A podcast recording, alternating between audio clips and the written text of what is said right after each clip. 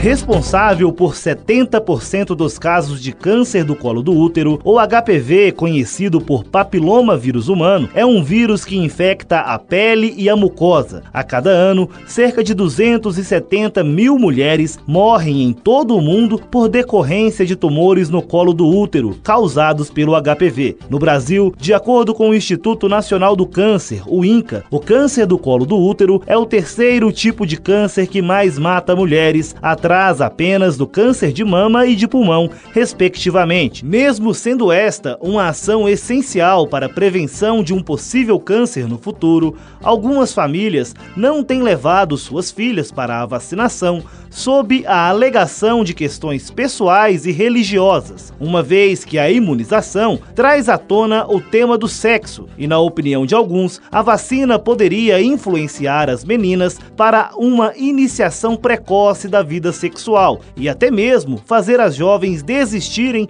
do uso de camisinha pela ideia de proteção. A professora do Departamento de Psicologia Clínica da Universidade de Brasília e coordenadora do grupo de pesquisa Saúde Mental e Gênero, com foco nas mulheres, Valesca Zanello, afirma que não existe nenhum tipo de relação entre a aplicação da vacina e qualquer comportamento sexual futuro.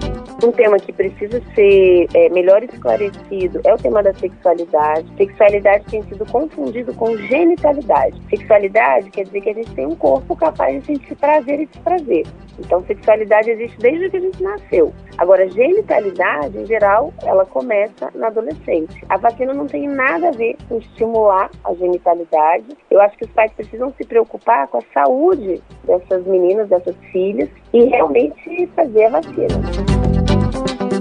A médica pediatra e professora da Universidade de São Paulo, Ana Maria Escobar, explica que a vacina contra o HPV é mais eficaz em pessoas de 9 a 13 anos, pois nessa idade a maioria das meninas ainda não iniciou a vida sexual e, portanto, há uma maior produção de anticorpos contra o HPV.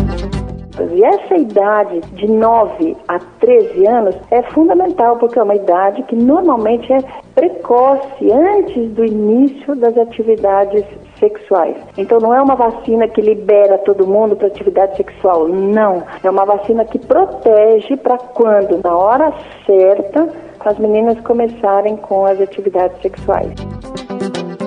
Também existem pais preocupados com possíveis efeitos colaterais da vacina, baseados em alguns boatos não comprovados que circulam no país. No entanto, a presidente da Sociedade Brasileira de Imunizações, Isabela Balalai, esclarece que a vacina é totalmente segura e indispensável para a prevenção do câncer do colo do útero enfim, a vacina não causa eventos adversos graves, é, enfim, é uma vacina segura, já demonstrada de custo-benefício, quer dizer, ela é capaz de evitar uma doença grave, que é o câncer do colo do útero, e ela não, não tem um, uma incidência maior de relato de eventos adversos realmente é, relacionado a ela, maior do que tantas outras vacinas que a gente faz de rotina para as crianças, adolescentes e adultos no mundo inteiro.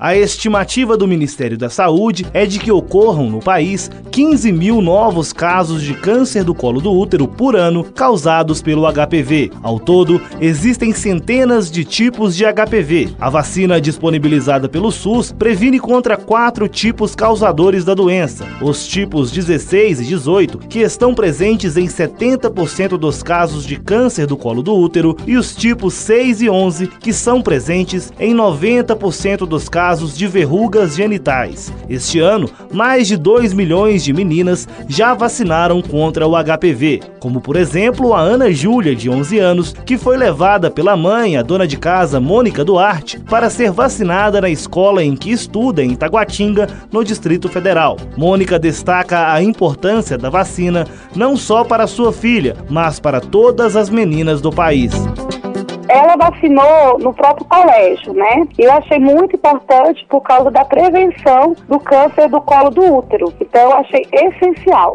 Se isso fosse alguns anos atrás também, quando eu estudava, com certeza eu também iria fazer essa prevenção. A vacina é disponibilizada gratuitamente nas unidades básicas de saúde do SUS ou em escolas parceiras. Ela foi introduzida no calendário nacional de vacinação no ano passado para atender meninas de 11 a 13 anos de idade. Este ano, o Ministério da Saúde está priorizando a vacinação de crianças e adolescentes de 9 a 11 anos. As meninas e adolescentes com 12 e 13 anos que ainda não tomaram a primeira ou a segunda dose também devem procurar as unidades de saúde para atualizarem o cartão de vacinação. A criança ou a adolescente deverá tomar três doses para completar a proteção. Quem recebeu a primeira deve receber agora a segunda dose, administrada seis meses depois da primeira, e a terceira cinco anos após a primeira dose. A meta do Ministério da Saúde é de que até o final do ano, 80% das meninas com idade entre 9 e 11 anos estejam vacinadas. Se você é mãe, pai ou responsável por menina nesta idade, leve-a a uma unidade de saúde e leve junto o cartão de vacinação. A vacina é o único meio de garantir a proteção contra o HPV pelo resto da vida. Obtenha mais informações sobre a vacina contra o câncer do colo do útero e o HPV em uma unidade de saúde mais próxima de sua casa e no portal do Ministério da Saúde na internet www.saude.gov.br/hpv.